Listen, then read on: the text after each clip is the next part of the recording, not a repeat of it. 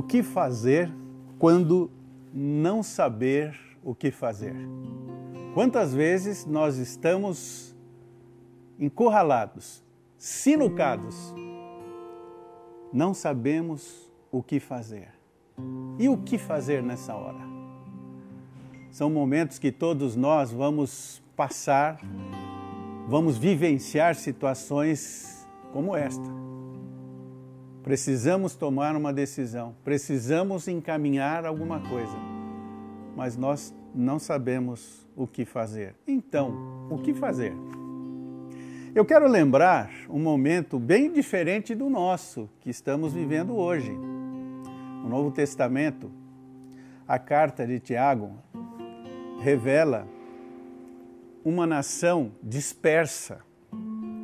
Os judeus convertidos estavam se dispersando, o contrário do que está acontecendo hoje, em virtude dessa pandemia que nós estamos atravessando os brasileiros estão lutando para serem repatriados. E outros de outras nações estão vivendo o mesmo drama e não sabem como vão poder retornar e voltar para os seus países. Mas situações como essa, muitas delas nós vamos vivenciar.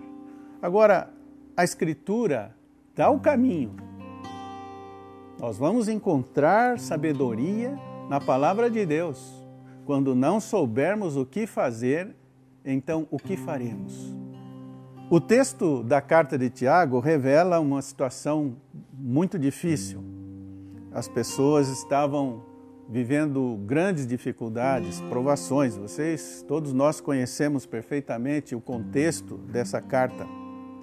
Mas é interessante que ele diz ali para ter motivo de alegria ao passar pelas tribulações. E também ele identifica e mostra o resultado disso.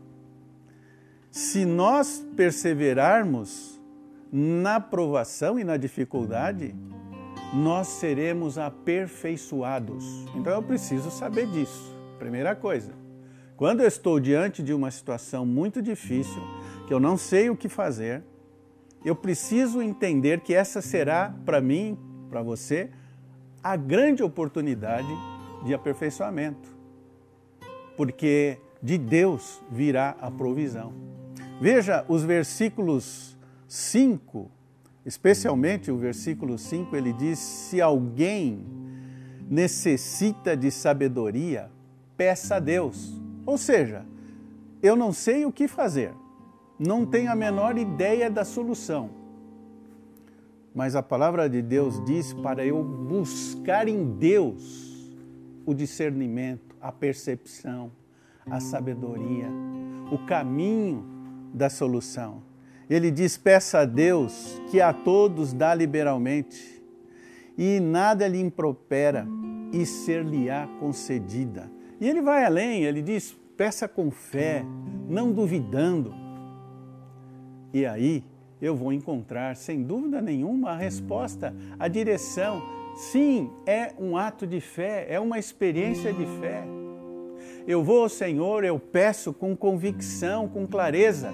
E muitas vezes você pede isso ao deitar, ajoelhado ao lado na sua cama, e você acordará pela manhã com a revelação do Senhor mostrando o caminho que você deve seguir naquela hora a solução que você deverá adotar naquele momento. Quando eu não sei o que fazer, agora eu sei como fazer.